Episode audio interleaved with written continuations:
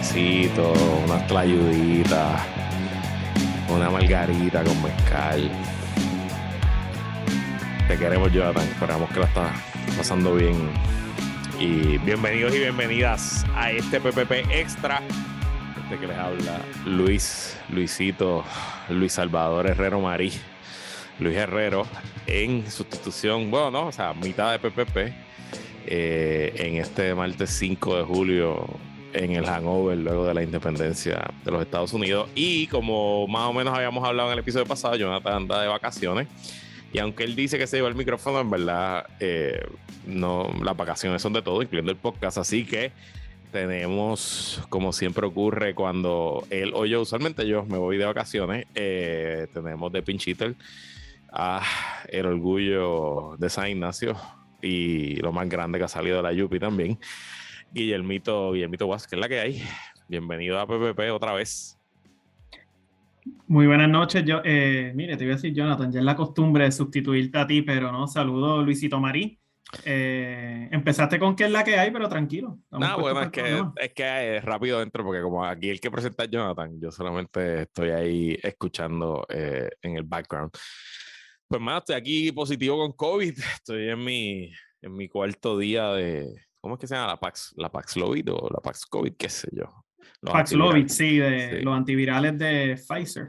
los antivirales de Pfizer me salí. El viernes cuando grabé con Jonathan, yo me sentía medio weird, este, pero era más dolor de garganta. y, y el dolor de garganta era similar al que yo siento después de un juego de los cangrejeros, un día que uso, uso, mucho la voz porque grabó un par de cosas y no, no lo veía nada nada weird. Pero cuando terminé mi día completo a las 6 de la tarde, que me iba a bañar para irme para el juego de, de, Puerto Rico, me estaba sintiendo medio weird. Y mami a la 1 de la tarde me había llamado que estaba positiva. Y yo había estado con mi mamá el miércoles antes, en un almuerzo con unos tíos y con mi papá y un primo de él y qué sé yo. Y, y uno de mis tíos ya había dado positivo también. Así que yo dije, mm, este, y esa noche de viernes para sábado, pues fue la peor noche. Dormí bastante mal. No creo que me dio fiebre, pero me dio escalofrío. Y, y como a las 4 de la mañana me, me levanté, me hice la prueba de nuevo y pues salí, salió de esos rojos, mira, como, como que el de maestra corriendo un examen. Salió de esa prueba casera, se prendió como un árbol de Navidad y pues nada. Este, pero tempranito ya, antes del mediodía tenía los antivirales y, y esa, eso está cabrón. Lo peor de todo es, a mí medio en abril yo tomé los antivirales, eso fue un éxito. Al día y medio después yo no tenía ningún dolor de garganta, pero lo peor de todo es que mucha gente aún desconoce que ese remedio está disponible. e inclusive se están perdiendo porque no las están recetando, o sea, tanto en Estados Unidos como en Puerto Rico. Obviamente eso tiene unas fechas de expiraciones que no son las reales. La, la gente que tiene que ver con la farmacia, podrá saber, pero sepan que está disponible y lo pueden utilizar. Por ahí vemos uno que está en el chat diciendo que está invicto. Mano, mm, yo conozco a dos personas que están invictos y les dio este bueno, todo, de semana pasado. todos, los que están, todos y todas las que están escuchando conocían a un invicto que era yo. A mí no me había dado. Y yo, como ustedes saben, he ido a más de 30 juegos del BCN. Fue el concierto de Bad Bunny. O sea, fui a la convención esa de los consultores políticos del Caribe Hilton que le dio a todo el fucking mundo. Eso fue un super spread event eh, para arriba abajo. Pero nada, me lo pegó mi querido tío Paco. Te quiero, tío Paco. Besitos, bendición. Pero total, el próximo concierto de Bad Bunny no va a ser un spreader de COVID, va a ser el de la viruela del mono. Eso dicen por ahí. Vamos a ver. Cierto es, cierto es. Mira, eh, hablando de eso, este. El sábado comienza la postemporada y para los que no sepan, eh, Guillermo no es de la bancada, pero es abonado y comparte con nosotros antes, durante y después en, la cueva cangrejera allí. Y ya pues él ha montado su corillo en el lado norte. Él está completamente distinto a nosotros, nosotros sur el norte. Y ya nos gritamos de parte y parte y ya hay como, ya hay como coordinación. O sea que es, bueno, es bonito. Anyway, ¿cómo, ¿cómo te sientes de cara a esta postemporada cangrejera?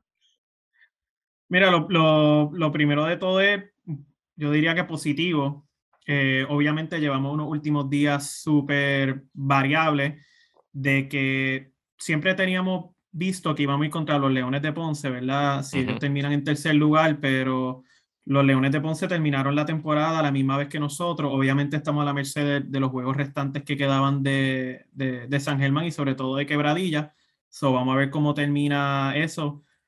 Obviamente es fácil decir no contra quebradillas después de ese juego en casa en donde no, no, nos dieron una salsa, pero también los Leones de Ponce no es un equipo que se debe subestimar. So, yo creo que hay que cogerlo con calma, hay que ver eh, contra quién nos toca. Obviamente, bueno tener el home advantage.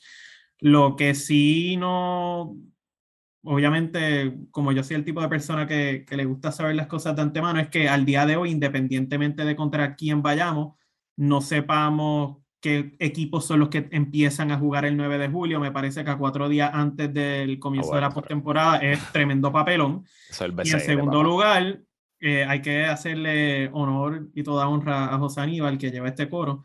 Eh, también hay que tomar en cuenta los próximos juegos de la FIBA, de los clasificatorios que tenemos en, en, plena época de postemporada, no de la BCN. O sea que hay que ver cómo la liga maneja eso cuadraría con la final, más o menos. Depende de cómo se extiendan las series y eso. Y con una liga tan competitiva, uno esperaría que muchas de las series se van a ir a 6, 7 juegos, porque en verdad cualquier equipo puede ganar.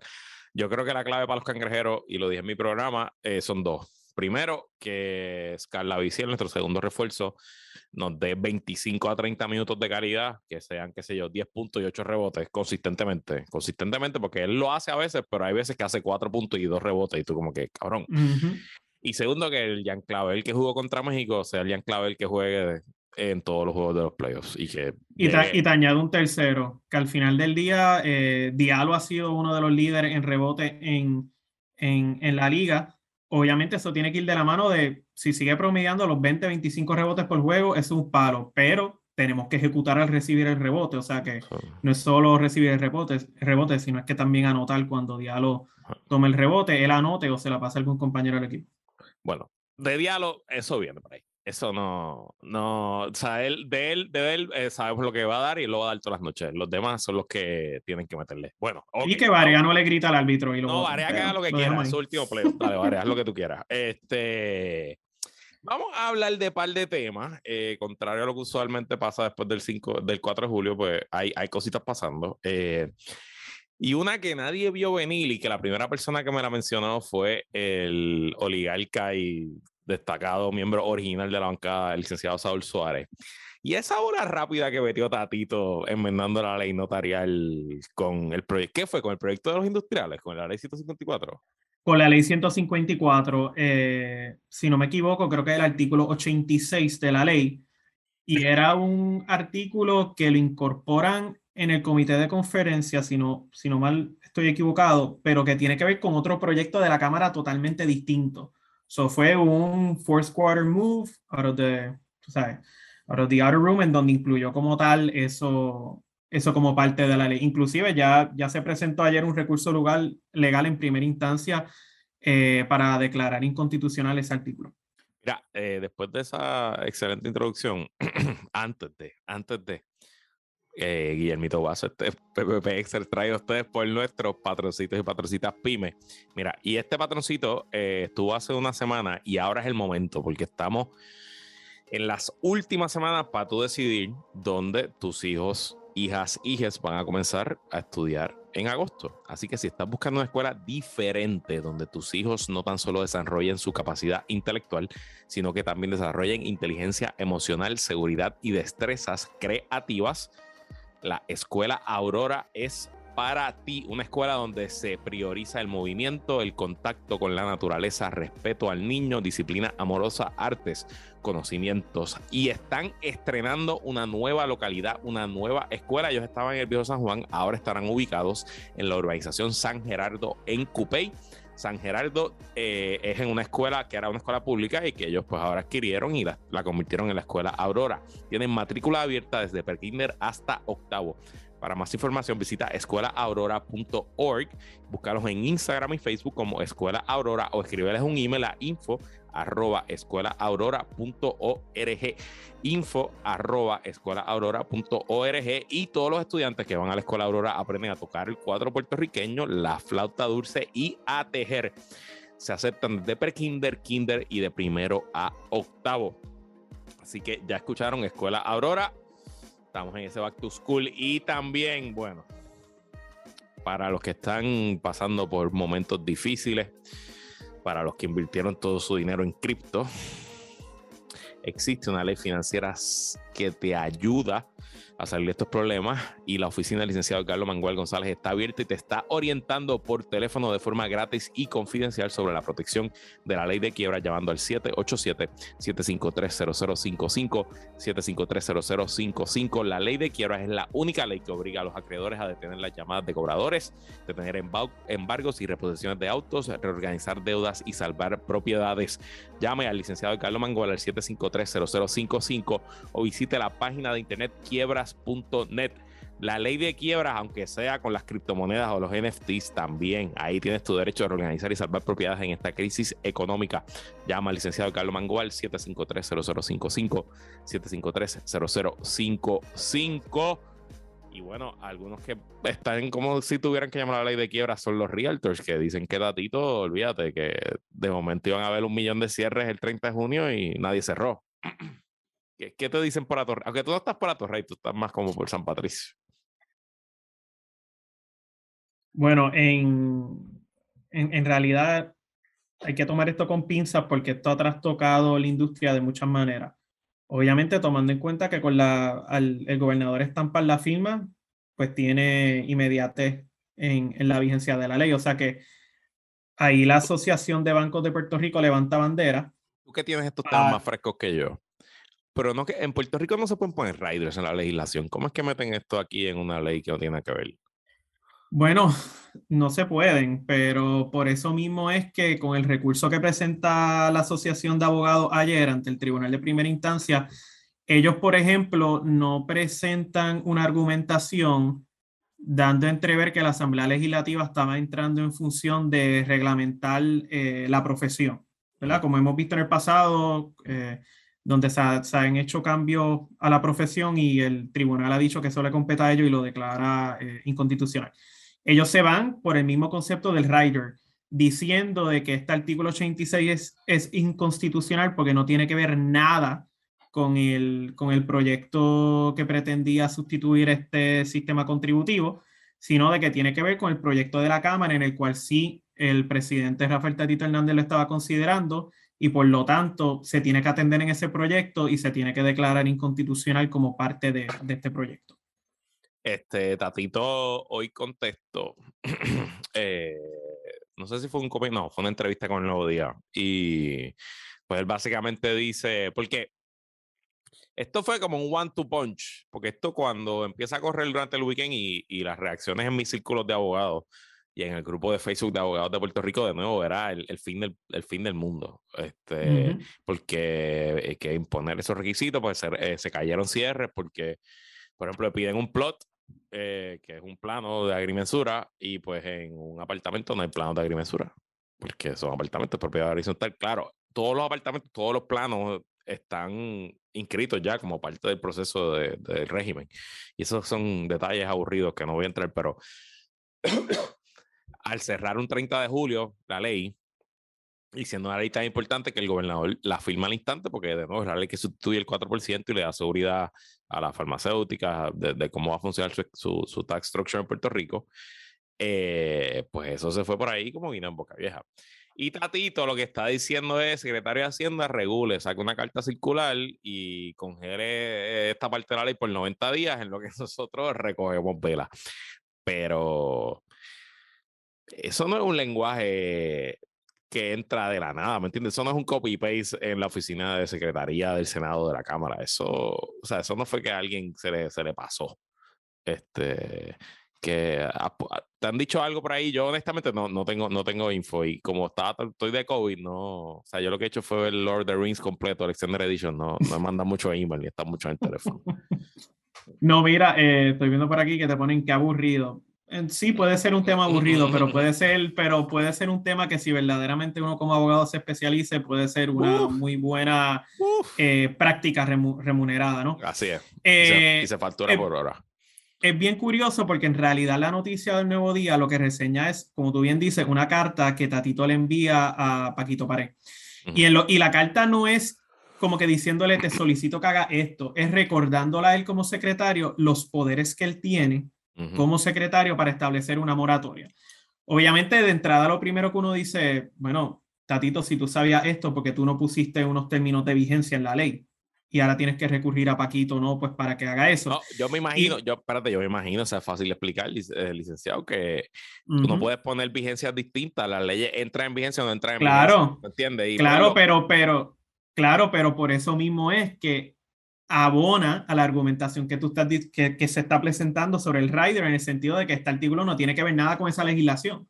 Obviamente ese es ya el tecnicismo de la vigencia, pero en la misiva lo primero que dice es declara una moratoria de 90 días para poder enmendar el sistema de Suri para que se puedan manejar los documentos correspondientes a este artículo. Eso es lo primero, que primero hay que ver si la agencia tiene presupuesto de tecnología para hacer esta enmienda a Suri, que eso es lo primero. Y lo segundo, la compañía que maneja Suri, si le puede dejar saber si en 90 días verdaderamente va a poder cumplir con esto, porque no es solo atache el PDF o lo otro. Si Suri, que yo desconozco, ¿verdad? Y aquí confiamos en los contables o en los notarios cuando entran. Yo no sé si Suri tiene una predisposición de que cuando tú subes el PDF te prepobla algunas cosas. Eso es lo primero. Y lo segundo, después lo que le dice es una moratoria de 180 días para poder adiestrar al personal. ¿Verdad? Pues para poder hacer eh, la ejecución full blast de, de, esta disposición. Los que han pegado el grito en el cielo es la Asociación de Bancos, eh, obviamente tomando en cuenta el impacto que esto tiene, pero los más que han levantado la voz, como tú bien has dicho, a través de los distintos grupos de abogados o grupos de realtors de Facebook, son aquellos realtors y notarios en donde específicamente eh, han estado trabajando mayormente en, las últimas semanas con transacciones en efectivo.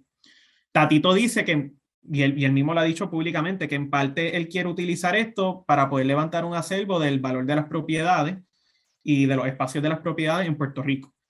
Aquí el riesgo que hay, o lo que ellos como tal establecen, es que cuando se establezca este requisito, tú no necesariamente vas a poder cerrar con la misma premura una transacción en efectivo. Creo que el ejemplo que vi en Facebook fue de una abogada que planteó que llamó un agreement sol y un planificador que le dijo, mira, si tú me solicitas esto, yo te prometo que lo menos que te lo pudiera tener en una semana y cuidado si más dos semanas. Obviamente, eso es dándote a conocer la carga de trabajo que él tiene hoy día.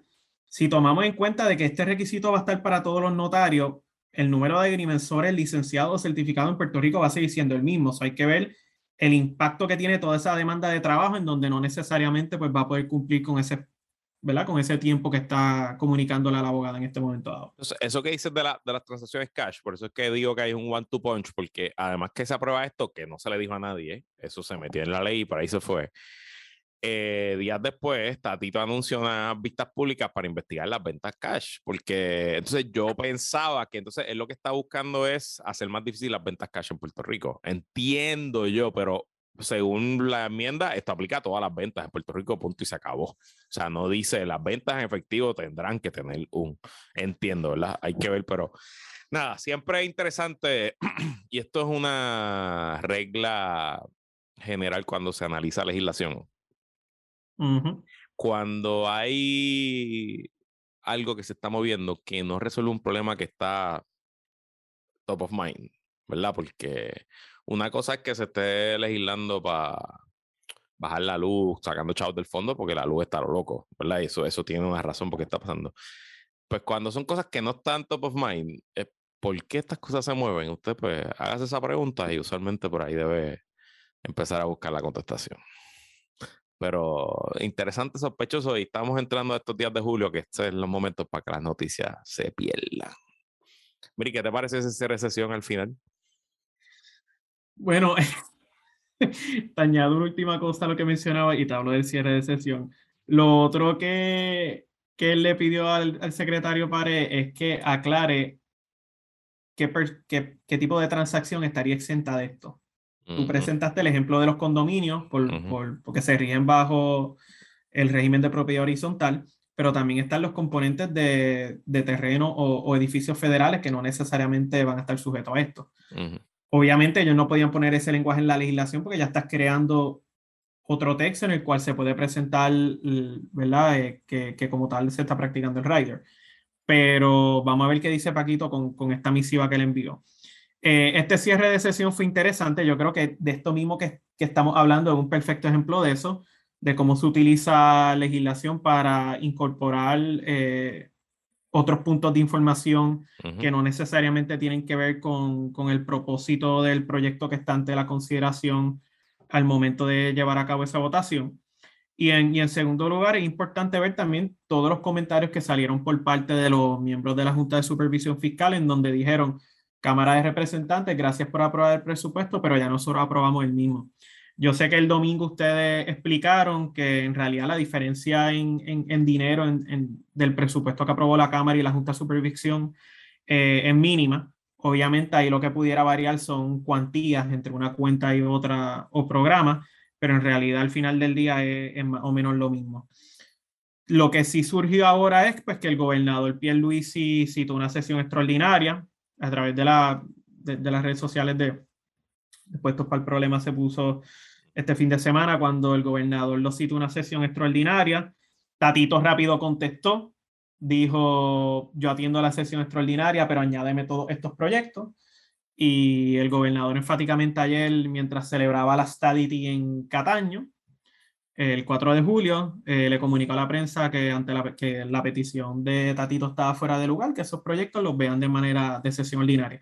Lo primero que te planteo y, para que tú también compartas tu impresión es si nosotros creemos que Tatito va a hacer lo mismo que hizo en noviembre del año pasado, que él simplemente abrió la sesión extraordinaria, dijo vamos a recesar hasta dentro de 29, 30 días y cerró la sesión extraordinaria después de ese receso, porque aquí está el tecnicismo de la sesión extraordinaria, ¿no? Que si la Cámara o el Senado abren sesión mañana y, la, la, y cierran como tal la sesión, pues el gobernador pudiera volver a citar otra sesión extraordinaria al otro día. O sea, que es como tú juegas con esos términos de día, ¿verdad? Pero me gustaría escuchar tu impresión de, de igual de cómo tuviste el, el cierre de sesión y, y, si tú ves que verdaderamente esta sesión extraordinaria va a tener fruto. Nada, esto es pura politiquería y la, va, va a ser eso mismo. Esto la van a abrir, la van a cerrar, están de vacaciones realmente también.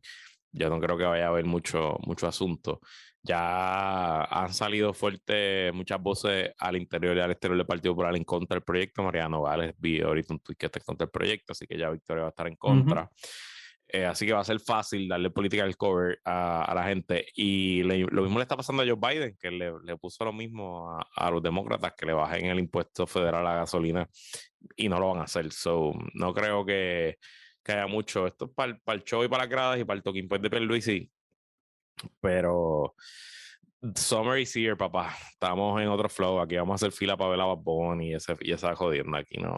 Es también la de la de, de la legislatura ya. Dale, dale para dale pa agosto y dale que estarle. No, y al, al final del día, por más, o sea, dejando la política al lado, por más loable que sea la intención de, ¿verdad? de tu hacer esta transferencia para mitigar el alza en los aumentos de la electricidad y el agua, eso no quiere decirle que son fondos limitados y no fondos ilimitados. al final del día, el, el, impacto va a venir luego de que se dé esta inversión. Y también hay que tomar en cuenta de que, aunque no de esta misma manera, de otras maneras, el gobierno ha sido una inyección de capital para mitigar impacto en el pasado y obviamente no hay que recordar hacia dónde eso nos llevó en junio del año 2016.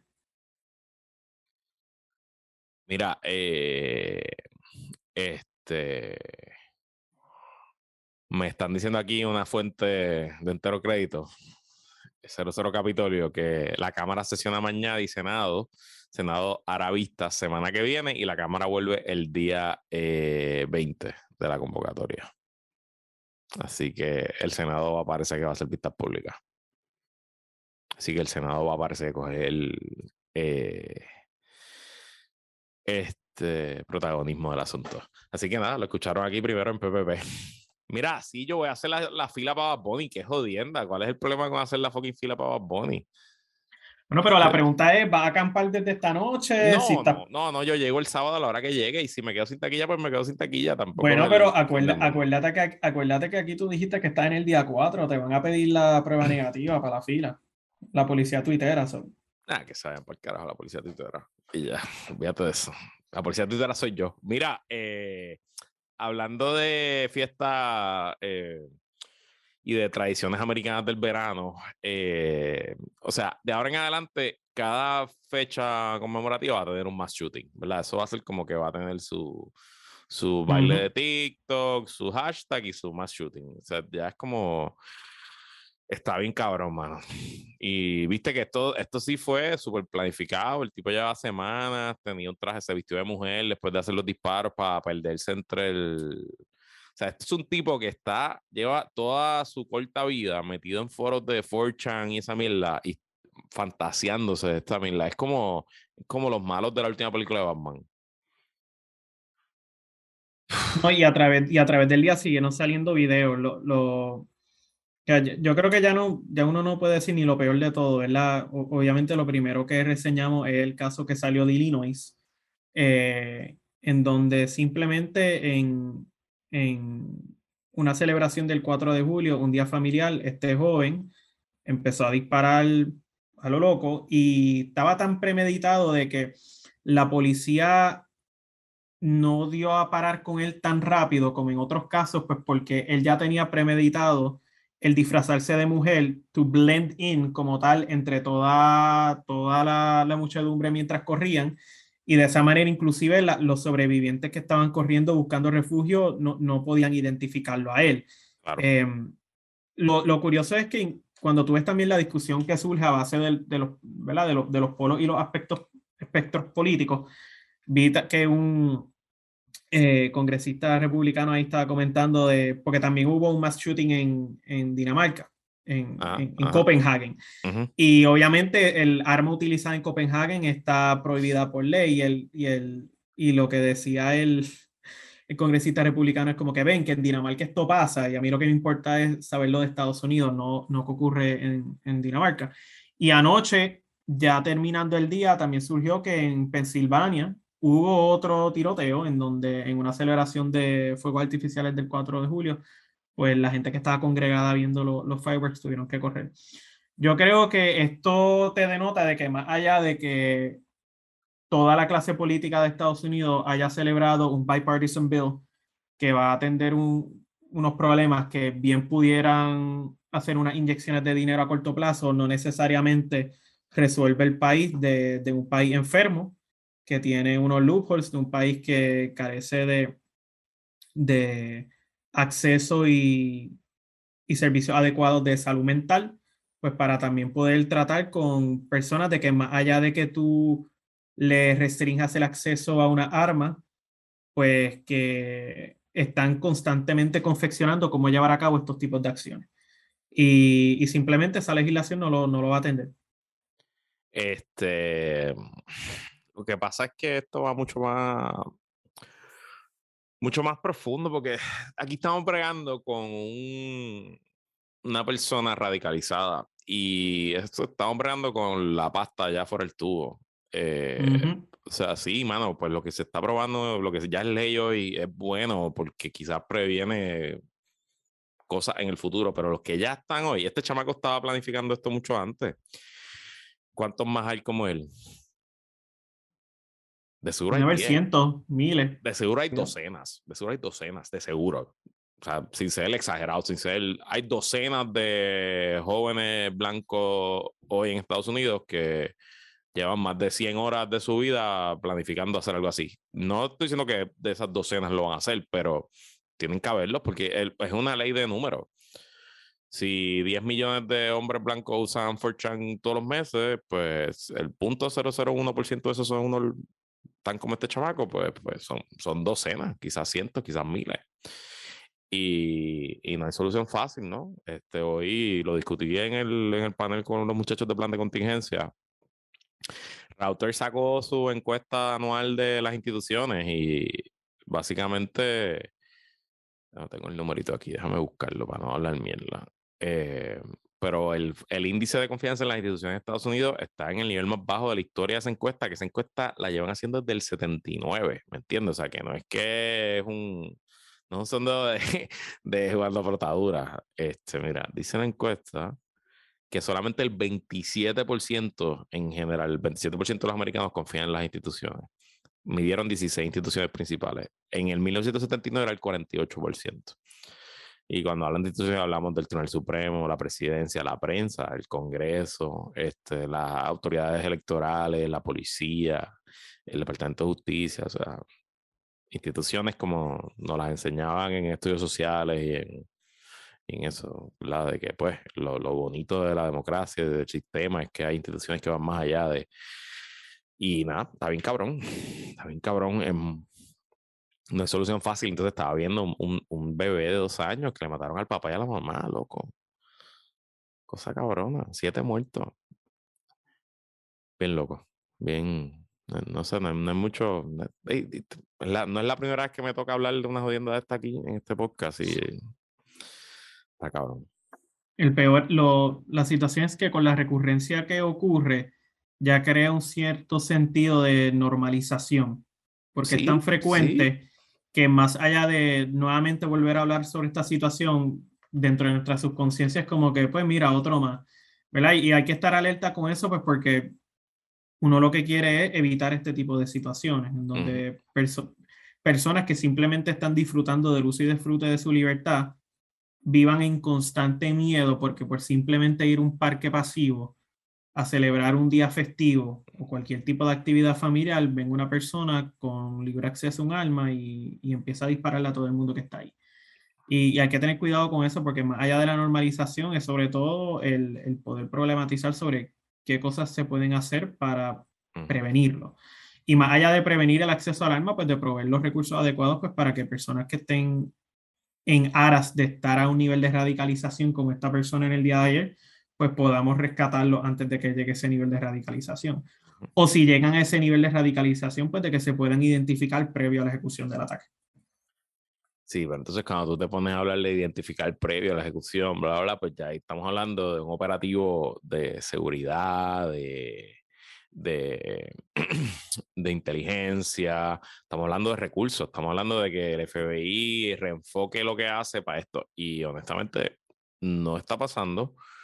Y lo peor aún es que cuando los republicanos retomen el Congreso, y quién sabe si la presidencia en el 2024, ellos no van a gastar dinero en eso, al contrario, van a desmantelar cualquier esfuerzo interno de que el gobierno investigue a los grupos nacionalistas radicales. Y la espiral, yo lo veo, el crecimiento exponencial, y lo veo, es que, es que está puesto para esto, o sea, el escenario está ahí. Al, fin, al, final, al final del día, las leyes pueden ser buenas, pero tienen todo que ver con la ejecución. Y no es solo la ejecución en el día a día de cómo tú, tú, utilizas el andamiaje federal para investigar eso, como tú bien dices, pero también con el desembolso del dinero. Esto no hay que esperar ni para el 2024. Si hay un, si hay como tal un cambio de, de cambio congresional a partir de enero, es, el Congreso puede hacer cualquier cambio a esta misma asignación que se acaba de hacer con esta nueva ley. Obviamente el presidente Biden puede decir que lo va a vetar, pero va a ver que lo van a poner en otro proyecto que el presidente Biden no lo va a poder vetar.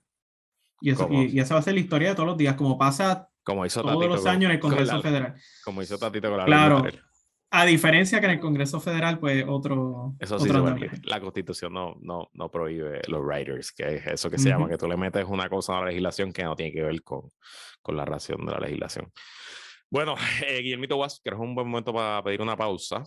Este, y cuando, cuando regresemos, vamos a hablar este fin de semana. Estuvo intenso en cuanto a los chismes y las situaciones complejas fue como un fin de semana de, de matar ídolos, de, matar ídolos boricuas. Y eh, también el favorito de Cari consiguió tremendo soft landing. ¿eh? y sin hablar de la toma de una playa en el oeste de la isla. Qué bueno es el PNP. Pausamos y regresamos con más de este PPP Extra. Bueno, y este PPP extra trae ustedes por la patroncita favorita del ministro Vázquez. Tú eres fanático del ministro Vázquez, ¿verdad que sí, Guillermito Vázquez? Ministro Vázquez es la, la cuenta troll del el BCN, la mejor cuenta del Twitter de este año. Ya, ya yo la tengo de favorita para pa cuenta troll del año, este, para tuitero del año, pero veremos, veremos. Eh, pero anyway, él la semana pasada puso una foto de esta patroncita que es la licenciada Ibelis Quiñones de TaxLec LLC, que te ofrece servicios de asesoría en recursos humanos, asesoría legal y contributiva y trámites de exención contributiva bajo la ley de incentivos Ley 60. Y la licenciada Ibelis Quiñones también es miembro destacada de eh, la bancada PPP y nos subimos un selfie de otros días y el ministro agarró la foto y puso Sayira Jordán compartiendo con Luis Herrero y tengo que decir que eh, se parece un poquito a Sayira Jordán, en verdad se parece un chin chin chin, pero es mucho más nítida que Sayira Jordán porque es patroncita pyme. Así que si tienes comunícate con la licenciada Ibelis Quiñones al 787-313-2323, 313-2323 o al 787-943-8095 o envíale un correo electrónico a quinonesocasiolo.gmail.com eh, así que ya saben, y como la información de la licencia de Belis Quiñones y de todos nuestros patroncitos y patroncitas pymes está siempre en los show notes, incluyendo la de Roy Chévere, agente de seguro e inversiones. Activos del 2009, Roy se especializa en planificar estrategias de retiro y ahorro. Si ya estás pensando en tu futuro, en tu retiro o en proteger a tu familia, Roy te puede ayudar con un plan financiero customizado para tus necesidades, ya sea para abrir un planquillo, invertir en anualidades o para asegurarte por incapacidad, cáncer u otro escenario catastrófico. Roy tiene lo que necesitas. Comunícate con tu asesor financiero patroncito al 787-209-8441, 209-8441 y búscalo en Instagram como Chévere Financial. Mira qué chévere. Ok. Di que no es verdad, Ricky. Dinos que es mentira. ¿Cuándo fue que salió esto? ¿El viernes o el sábado? Fue el sábado. El sábado temprano durante el día, lo sí, la primera impresión, la, primera impresión que tuvo suerte que grabamos viernes, porque si no el sábado lo hubiéramos discutido. Pero lo, lo curioso de todo es la primera impresión que, uno, que yo tuve fue como que, wow, anda, o sea, anda, ¿qué es esto? Y yo creo que fue como a las 1 o 2 de la tarde. Y lo peor de todo es que Ricky no contesta a través de un comunicado de prensa escueto como hasta las 10, 11 de la noche. O sea que ya ahí te levanta la primera bandera de como que, ok, this is Ricky serious. No, Ricky no contestó hasta el domingo. Contestó el equipo de trabajo y un abogado. Eh, fue el Correcto. Que él, él personalmente el domingo eh, contestó por la tarde. Sí, quien contestó rápidamente el sábado temprano fue su hermano, que creo que ya ha hecho como tres o cuatro lives defendiendo al hermano, que, ¿verdad? que eh, si no tiene representación legal el hermano, por favor búsquenle una que deje de hacer expresiones. Por favor, por favor, por favor. o sea, ya, bueno, ajá. Y, y, y, Ricky no fue el único que se quedó ahí. Lo, curioso de todo fue, no sé si, si viste, Luis, que el mismo sábado en una de las noticias, no, recuerdo bien si fue el sábado o el domingo, pero la ex primera dama de Puerto Rico le mandó un mensaje a, Ricky Martin. ¿Ah, sí? Eh, sí. ¿Qué le dijo? ¿Qué le eh, dijo? Eh, no, hay que buscar el texto porque hay que compartirlo, pero tú sabes que después del verano del 2019, a los que han categorizado como todos los ídolos artistas, todos han tenido, por ahora, no todos, ¿verdad? No, no, llevarlo al extremo, pero varios de ellos han tenido situaciones con la ley en las cuales han llegado al aspecto público, se mancilla su reputación, se da un cuestionamiento. Y pues para aquellos que yo catalogo como anti-verano 2019, es como el meme del Green Reaper, que va como que puerta por puerta. es como que, boom, cogimos a Ricky, o sea que la pregunta es quién es el próximo Bad Bunny o, o, o, Residente o, Daddy Yankee, que también fue uno de los días allá, ¿verdad?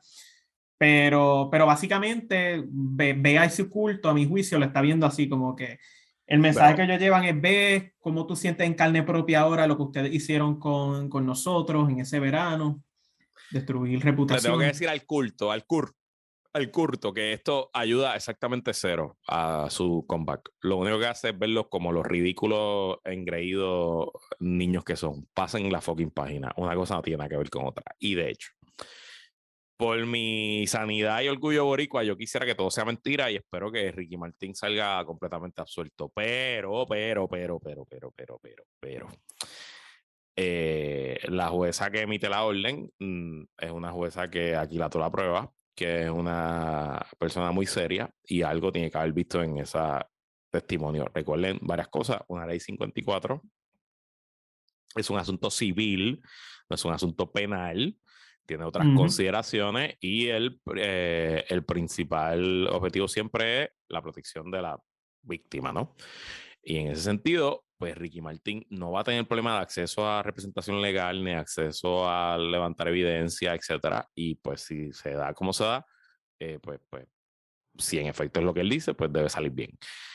Ahora bien, eh, pues mano, eh, aparentemente es un, hombre joven, mayor de edad, digo de 20 años, o sea que técnicamente es un menor de edad, pero no es un menor de edad para ciertas cosas.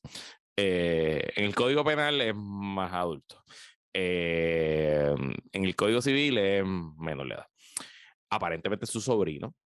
Este, y aparentemente el sobrino también ha tenido otros incidentes legales distintos, que eso pues no tiene una cosa que ver con la otra, porque uno puede ser víctima habiendo tenido otros incidentes legales.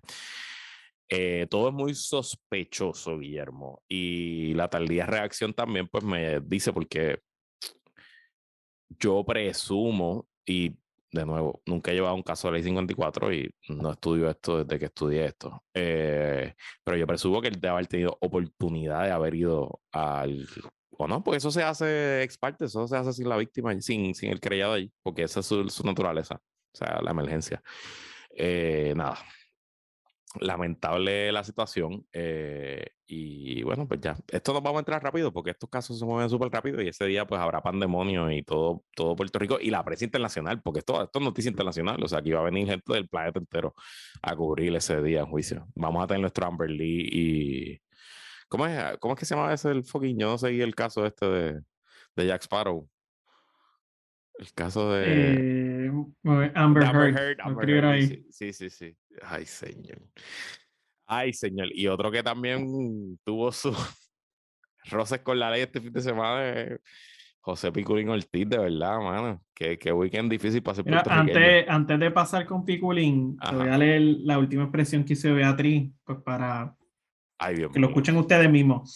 Hace 23 horas, en, en una cuenta, eh, que puso la noticia de Ricky Martin, ella en Twitter puso, y abro cita, qué lamentable que no entendíamos qué le sucedía a ese cantante que desató tanta furia y veneno hacia mi familia en el 2019. Ahora vemos que simplemente reflejaba lo que él tenía en su corazón. No podía soportar que Ricardo Rosselló es un hombre de puro amor y valores. Cierre de cita. Tremendo, brutal, súper. Gracias por eso, vea. De verdad soy, soy una mejor persona después de leer eso. Yo sé que las alegaciones de, ¿verdad? de ley 54 de Ricky Martin, si no mal recuerdo, los hechos hablaban de unos sucesos que llevaban ocurriendo por unos siete meses. Por eso coincido con tu apreciación, que es importante saber si era dentro de estos siete meses o inclusive va más allá de esos siete meses, si es un sobrino, ¿verdad? Tomando en cuenta hechos y sucesos, ¿verdad? Tomando en cuenta mayoría de edad y menor de edad, porque ahí el juego es completamente distinto. Lo que sí sabemos es que Ricky Martin ha tenido a la muñeca trabajando overtime. Quien primero saca lo de, quien primero saca el nombre y, la foto del sobrino es, la muñeca. Eh, y, el caso sigue. E, eso provocó inclusive que él ayer contestara por la noche, como tú bien dijiste, pues diciendo pues, de, que, de que es todo falso y enfrentar eh, con, toda, con todo su equipo legal pues las alegaciones. Eh, y que no estaría emitiendo expresiones alguna eh, hasta el momento. En el caso de Piculín, eh, que empezaste la entrada, yo me río un poco. Yo estuve en la palguera el domingo. Ok. Y me quedé domingo a lunes. Fuiste casi testigo. Y bueno, pude haberlo hecho, pero, pero me río porque pasé por la pizzería de Piculín y en, y en verdad el, el, poblado estaba explotado. Estaba, o sea, fin de semana 4 de julio, obviamente la palguera va a estar explotado. Y tú veías que alrededor del negocio de Piculín había un revolú de carros por todos lados. Que obviamente gente que sobre todo iba al poblado a escuchar el repertorio musical que, que iba a haber ahí, pues de que tuvieron unos cantantes cantando salsa y también unos reggaetoneros que estuvieron por la noche cantando. O sea que no me sorprende para nada que esto haya pasado. Pero, pero fue bien curioso, pues porque, como bien dicen aquí en el chat, sale lo del hijo de Ferdinand, sale lo de Piculín, entonces hoy tuve a los de la asociación, se me escapa el nombre, que Jonathan siempre lo dice. Sí, eh, como, eh, ajá, los, de la Codepola, Codepola, Codepola, explicando porque la, ellos argumentaban que la prensa lo estaba poniendo como que ambos casos eran similares iguales, pero luego ellos diciendo de que no, conoce tus derechos, no eran similares. Obviamente de Piculín se alega de que tuvo un altercado con unas personas que se estacion mal estacionaron, según él, en su eh, local, en su restaurante, y las personas argumentan, expresan que Piculín, luego de la discusión que tuvieron con ellos, pues le, le apuntó con un arma. Obviamente, hay que conocer los detalles de, de, la discusión para saber por qué Piculín, si afirma que le enseñó el arma o no, pues por qué le enseñó el arma. Pero básicamente, eh, Piculín mismo ayer se presentó al tribunal y pagó la fianza. O sea que hay que ver también cómo, cómo eso, eh, cómo depara la justicia con nuestro cangrejero mayor. Y para Picú el problema no es tanto la justicia local, es que su, él se declaró culpable en el Tribunal Federal y estoy seguro que su declaración de culpabilidad incluye no cometer ningún delito. Y se sí, no, no, no, no, olvidemos ese caso pasado de Piculín. El, el, tratamiento Pina, lo mismo que le pasó a Pina. Claro, a Pina fue porque el caso, el segundo caso fue federal también, pero, o sea. Es que mucha gente, sobre todo con, con, lo que hablábamos ahorita de la normalización, se ha olvidado de aquel caso de Piculín, de cuando decidió emprender en la agricultura antes de que fuera mainstream. luego de su derrota política, eh, luego de su derrota política, emprendió como empresario del cannabis ilegal. Antes de que este, fuera mainstream. Tenía cuántas, dos casas, otras casas en calle y sembrar. y total, tampoco no tenía tantas matitas. no, eran par de casas, eran par de casas. Alduin está pero, pero, eh, pero él estaba utilizando, él estaba utilizando sus propiedades en calle para eso mismo. Y yo creo que alguien lo usaba, o sea, que no era él. Él era como, él era alquilado al sitio, como que, o sea, a, la organización. Este, pero nada, cosas de empresario. Este, José Picolín Ortiz.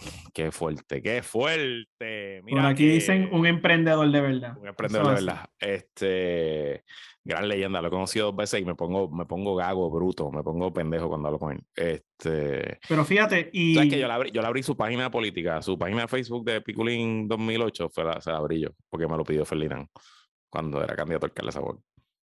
La, la, dupla popular de Pedro Juan Figueroa y Piculín Ortiz para senadores del Distrito San Juan. Sí, sí. Cogieron una tunda asquerosa, como todo el mundo en los 2008. Yo creo que nadie, nadie, fue la excepción en el 2008. Nadie, nadie fue la excepción. Este, mira, eh, ok, entonces, este weekend en Rincón, eh, Columna Corta tuvo su momento triunfante de aquí para el 2024, ¿verdad? Bueno, por lo menos lo, obviamente siempre ha habido presencia de, de Eliezer o sus seguidores o otras personas que están abogando por la demolición de la construcción que llevó a cabo el condominio en, en Rincón, eh, pero este fin de semana no fue la excepción. Eh, yo creo que obviamente hay que hacerlo de manera, hay, que buscarle la, la, jocosidad entre todo, pero hicieron la toma de Rincón, llegaron con, con, con sledgehammers, con martillos, con you name it, todo tipo de instrumentos para demoler ellos por fuerza propia esa construcción del condominio, pues porque ellos entendían que el plazo de los 120 días que el tribunal le había dado al condominio para demoler eh, la construcción ya había pasado y habían incumplido. Aquí, aquí lo importante que hay que, que aclarar o, o comunicar es que obviamente no perdamos de perspectiva de que el condominio ha utilizado todos los recursos legales para apelar esa decisión del tribunal de primera instancia. El tribunal apelativo los declaró no lugar, reafirmó instancia y el tribunal supremo también decidió no coger el caso y lo declaró no lugar. Obviamente lo que le falta es la última reconsideración del tribunal supremo, que si no mal recuerdo, de la información que salió en la prensa, el tribunal supremo puede contestar esa reconsideración para la semana que viene. So, luego del altercado con la policía de Puerto Rico, pues porque obviamente como iban a, como empezaron a demoler el espacio sin autorización, pues se movió un escuadrón de policías, si no me equivoco eran un poco más de 50 policías, que paralizaron a, a los manifestantes pues para que no demolieran eh, el espacio. Pero ya luego de esa situación, el Esiel Molina comunicó que si luego de la reconsideración el Tribunal Supremo comunica de que se tiene que reafirmar la decisión de instancia, pues de que ellos vuelven con el mismo escuadrón, con las mismas herramientas, pues para demoler eso.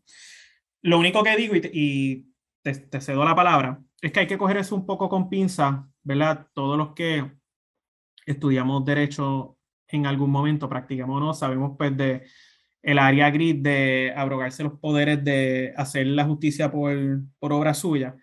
Y hay que tener un, poco de cuidado con eso porque aunque es loable, yo creo que todos estamos, o la gran mayoría del país está en la afirmativa, pues de que hay que, hay que demoler eso y hay una instrucción ya del tribunal, pues de que las personas tienen unos recursos a los cuales pueden acudir, nos gusten o no.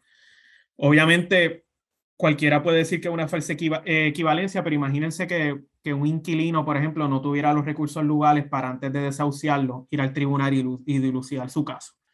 Y que, y que ese dueño de propiedad pues abrogue el poder por sí mismo. ¿Verdad? Que obviamente no necesariamente un caso jamás y nunca similar, pero son recursos que la persona tiene sobre, sobre la mesa pues para poder llevar su caso y, defenderse ante, ante otros poderes o u otros integrantes como tal. Eh, obviamente, yo el argumento legal lo entiendo y lo entiendo claro, y hay un argumento también de la realidad. O sea, esto para tú remover esa piscina necesitas equipo profesional y equipo pesado porque hay ahí, hay este, excavaciones de 40 pies. Entiendo que, o sea, no sé si los pilotes o lo que soporta la piscina está a 40 pies para abajo, o sea, a, pico y pala no lo puedes hacer. Que se tendría que remover y rellenar. Por eso, lo que ellos hicieron fue algo así estilo Muro de Berlín o el día después de que se fue la Marina Vieques, pues ellos, ya, ellos, ellos, tuvieron su momento, ¿no? Y Mariano Gales se llevó su piedra que la va a poner en el Capitolio y, y Eliezer tuvo su, su su Facebook Live y el León y el Urbanita y tuvieron su party en la playa y la pasaron cabrón y, y nítido, subieron su, triunfo. Y creo que la, la, estrategia del gobierno fue la correcta, dejar que lo hicieran, si total, mejor controlalo a que no se vaya, que no se salga de control, ¿verdad? Que no se convierta en un party de borrachos y, de, y, de, y que entren a los apartamentos. Eh, y dentro de todo, pues es una victoria, mano. Hay que dársela. Lo, lo, lograron. Hicieron lo que, lo que buscaron. El Supremo no le va a dar la razón. El Supremo ya ellos le bajaron en contra. Y es que honestamente se le fue la mano al corillo, se le fue la mano a la asociación de residentes. O sea, trataron de, de hacer algo que sabían que no, que no, no se podía. Eh, el tema es ahora si les van a cobrar o no, o si lo va a acabar pagando el Departamento de Recursos Naturales y hay que darle este crédito, y hay que darle crédito a las personas que también pernoctaron y se presentaron ahí, porque al final del día había pasado por desapercibido por completo el hecho de que esta demolición no se ha ejecutado. Yo creo que en eso hay que ser sensato. Salió la noticia en febrero y todo el mundo se olvidó, pues porque como declararon eso, uno asume y sobre todo cuando se desconoce el proceso, pues perfecto, esto lo van a hacer mañana y, y, no es así. Claro. Que yo creo que también volvieron a levantar bandera. Yo sé que la secretaria interina emitió unas declaraciones en donde prácticamente en, en una o dos páginas comunicó todo el, el, suceso de eventos posterior a esa decisión de primera instancia de febrero, pero al final del día lo que te, lo que te deja entrever es que hay una gente que dice, mira, hay una orden del tribunal y no se ha ejecutado, más allá del proceso apelativo y no perdamos de perspectiva también pues de que se acabó la sesión y todavía nosotros no sabemos si la dirección del Departamento de Recursos Naturales va a cambiar o no. Oye, cierto es, eh, ¿ella sigue todavía se puede quedar o ya, ya dejó, tiene que haber dejado su puesto? Tiene que haber regresado. Eh, bueno, si no mal recuerdo, a ella. no, ella nunca la nombraron, ella es interina. Por eso, pero ella lo asumió porque era la, la, si no mal recuerdo, porque era la subsecretaria. Sí, sí, ella no es de receso, ella no es de receso, es verdad. Pero más allá de que no es de receso, tampoco no es, si no me equivoco, como el de educación en su momento dado, de que fue a nombramiento como interino en el Senado. O sea que básicamente ella está ahí pues por, por, por efecto domino, ¿verdad? Como es la segunda al mando. O sea que hay que ver si, si finalmente nombran a un interino para aprobación o nombran a alguien en funciones de manera de receso eso va a pasar en, algún momento de cerca de los feriados. bueno, pero, pero, pero esa semanita de julio, por ahí es que va a bajar ese No, y, y, pero también seamos sensatos, con, con, la sesión extraordinaria de por medio, pues también hay que ver cómo, cómo, cómo juega todo eso. Mira, pero otro, otro terreno que está dando de qué hablarles en el condado que le vendieron allí la parcelita esa frente al Parque del Indio. ¿Cómo es que se llama? El, el, el, el, metrocentrismo dándose a conocer. El metrocentrismo dándose a conocer. Yo, eh, lo, la primera persona que me envió esto fue mi suegra, que vive por la zona y está metiendo los chats de los, de los barrios y los vecindarios. Y pues entonces, en diciembre del 2020, siendo Wanda Vázquez ya en sus últimos días, le han vendido a esta corporación que se llama Crook Corporation, eh, que es de la misma gente que son los dueños de los Mesalves, si no me equivoco. Eh, pues el D-Top le vendió ahí una parcelita frente al Parque del Indio, al otro lado de la Ashford, eh, por 145 mil pesos, básicamente como a 80 dólares el pie cuadrado. Este, el nuevo día entrevistó a la presidenta de la Asociación de Realtors y ella dijo que las parcelas allí están mínimo a 114 el pie cuadrado, así que más o menos le dieron un descuentito como de 50 mil pesos. Claro, el precio de hoy versus el 2020, eso, who knows. Eh, lo que se dice es que este señor está por construir un edificio multiuso residencial comercial allí y la parcela esta le, le, acrecenta la donde va a construir el edificio, ¿no? Eso es correcto. Ya ellos eran los dueños del, del solar como tal aledaño, era simplemente comprar los terrenos correspondientes al Parque del Indio, pues para extender el, el footprint de, pero no es, no, es, no es del Parque del Indio, es al otro lado de la carretera. Correcto. por eso. Pero, pero, pero por lo, menos dentro todo, de... todo el barrio siempre lo he usado como una extensión del parque. por eso, al final del día, en el, en el día a día del uso de los residentes o personas que visitan y utilizan ese, ese espacio, ellos lo ven como un parque pasivo en donde no necesariamente presencialmente en el parque del Indio, sino donde tú, como tú utilizabas todo el terreno colindante. Entonces, según, entiendo, eh, esto pasó en el 2020, pero ahora apareció una verja y unos permisos, unos rótulos de permiso porque están empezando la construcción. También hay otras alegaciones, Luis, porque más allá de que se puso la verja y se puso ya el, el, el permiso, porque aquí hay dos componentes, ¿verdad? Hay que segmentar las cosas. Tú tienes el proceso de venta, que ya tú lo comunicaste, pero tú tienes también el proceso del permiso de construcción, o sea, son dos procesos paralelos. Pero obviamente para la expedición del permiso de construcción, ellos tienen que haber provisto la evidencia de que eran los dueños de, de esa, ¿verdad? De ese solar más allá del que tenían previamente. O sea que yo creo que hay que ser interesante ver ambos procesos, pero también hay otra alegación en donde residentes han comunicado de que previo a la compra de, de este espacio, eh, podían visualizar de que los espacios aledaños en la naturaleza, los árboles se están muriendo, o sea que también hay unas acusaciones de de unas alegaciones de lo que ellos llaman como el envenenamiento de, los espacios eh, de los espacios verdes también de, de previa esa venta, o sea, que hay que ver también los timelines o, o, si, o si eso tiene que ver ya ellos siendo dueños de, de del espacio, pues porque trae consigo otras alegaciones. Eh, también hubo unas alegaciones en donde se, se, le cuestionó al municipio de San Juan de cuál era su, su rol dentro de todo esto, ahí donde empieza el back and forth de el andamiaje municipal diciendo que ellos no tienen que ver nada con esto y es que surge que el DITOP, el cual está envuelto en esto, y le añadimos otro agravante dentro de la controversia, pues de que la secretaria del DITOP como tal comunicó de que, de que ellos como tal y, iban a estar viendo y, y proveyendo toda la información, pero de que tú tienes un nuevo subsecretario también en la agencia. O sea que. no, no, no, me cambies de eso, no me cambies ese tema. Pero, pero de eso hablaremos ahorita. Pero que, de, o sea, tiene una agencia que está. Que el arquitecto del proyecto y el que pide el permiso eh, es el esposo de la hermana del primer cuñado. O sea que es la concuñada de Cari Luis. Nada, solo para que sepa. Ah, y el señor dueño del edificio de la obra es el dueño de Bayola también, que está subiendo los precios y está sacando a la gente de Bayola. Es nada, tremendo assorted cast of characters. Pero es que ese zip code de Sashford es la misma, son las mismas familias, ahí no hay mucha más gente. O sea, esa es la gente que son. Oye, pero en, en, en, otros momentos dados en donde había oposición o política, ya hubiera habido una, una, conferencia de prensa con el mapita, el esquema y todo lo otro, pero bueno, esos tiempos hacen falta. Bueno, por lo menos nuestro gallo le está metiendo. Nuestro Manuel Calderón nuestro gallo. mandando, mandando su, su broadcast list y, y, manteniendo a la gente informada. Y como no está Lebron hoy para hablar miel de Manuel Calderón, pues nosotros nos servimos con la cuchara grande. Sigue, sigue tomándose esos mezcalitos, Jonathan. Este. Sí, bueno, el, el que conste, y yo sé que nuestro amigo vaquero de Bayamón siempre busca muy frecuentemente los audios de Jonathan. Jonathan dio luz verde para la hora popular.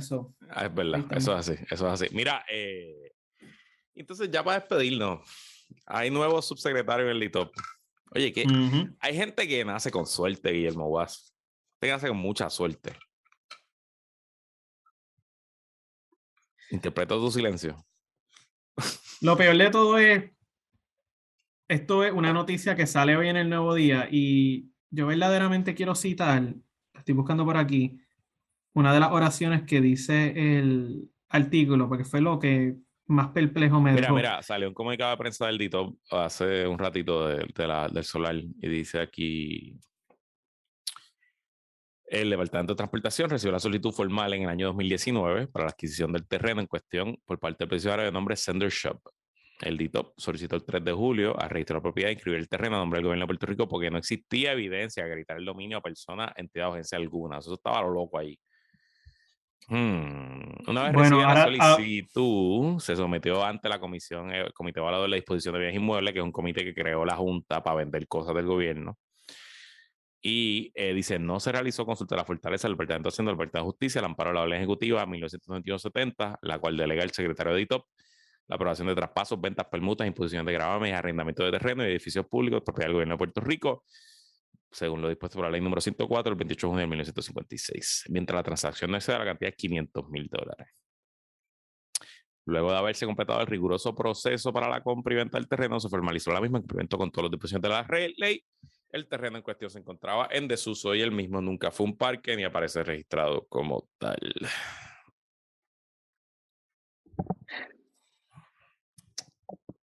Yo creo que eso dice mucho y dice poco a la vez.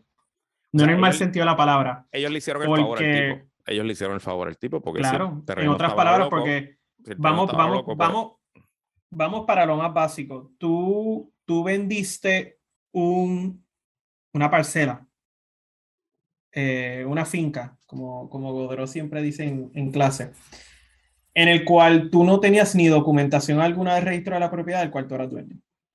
Simplemente. O sea, más allá de que obviamente hay ciertos tipos de transacciones donde se solicita, como puede ser con, con o sea, dudo mucho que esta compañía haya sacado un préstamo para 145 mil dólares. Esta transacción probablemente fue cash. Saludos a Tatito. Em, pero eh, eso no quiere decir de que el gobierno haga su due diligence de verificar de que los, los, papeles estén al día, ¿verdad?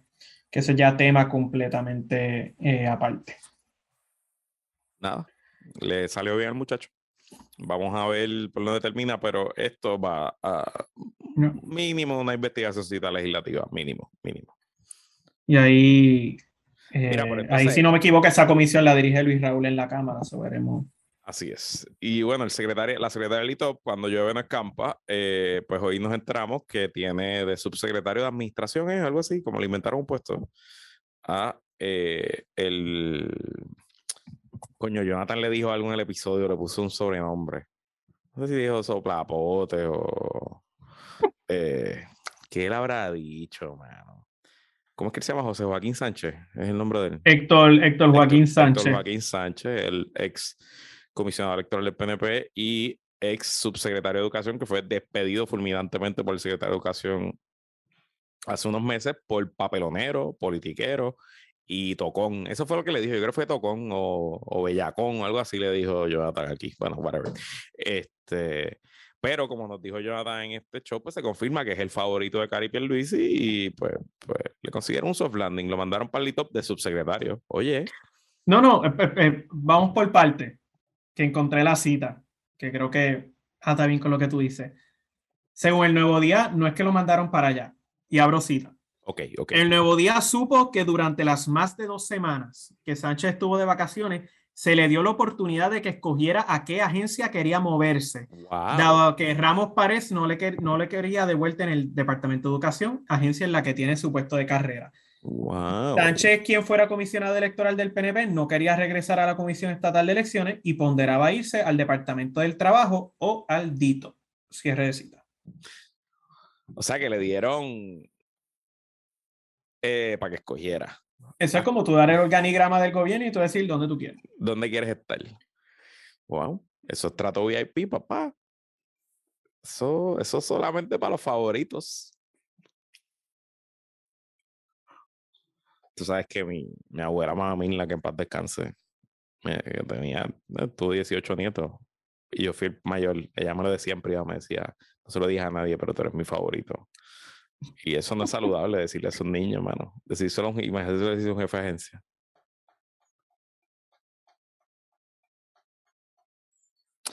Vamos a dejarlo aquí, el Mito.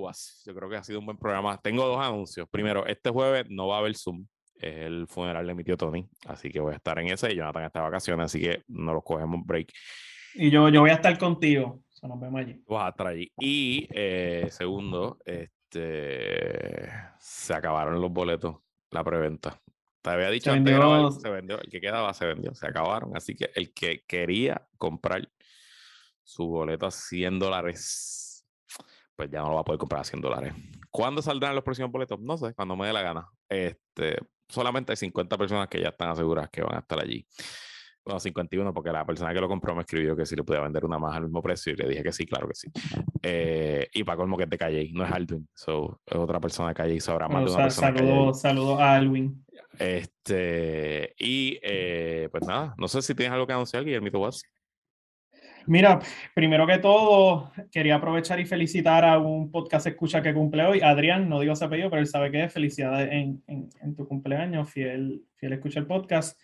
Em, lo otro que, lo segundo que digo es, Jonathan sigue disfrutando. Mi única preocupación es, yo creo que la cuenta twittera de, que le iban a crear del micrófono de Jonathan, queremos saber si por lo menos el micrófono llegó en la maleta Cancún o si simplemente no se lo llevó, ¿verdad? No, yo no- Luis me no- escribió ayer. creo, que, no creo que se lo haya llevado. Yo lo Ayer, y lo último es, antes de cerrar, eh, quería leer aquí un mensaje que nos enviaron a ti y a mí. Está Ajá. jocoso, so por eso lo quiero leer, pero... Y yo creo que podemos decir su nombre, ¿verdad? Eh, eh, eh, qui- ¿Quién no lo envió? Yo, él es bastante eh, abierto con eso, pero Cristian Albelo no- nos compartió el siguiente mensaje sobre la situación de Piculín. Y dice, Piculín trató de montar un restaurante en Arecibo y quebró. Trató de vender un gel para el pelo y no tuvo éxito. Ay, Se tiró para senador por el PPD y perdió. Trató de ser agroempresario y lo metieron preso. Teniendo en mente que el pasto medicinal es algo legal ahora. Ahora lo quieren meter preso de nuevo por ejercer su derecho a la segunda enmienda y defender su segundo restaurante que con tanto orgullo y sacrificio ha montado. Por encima, Free Pico.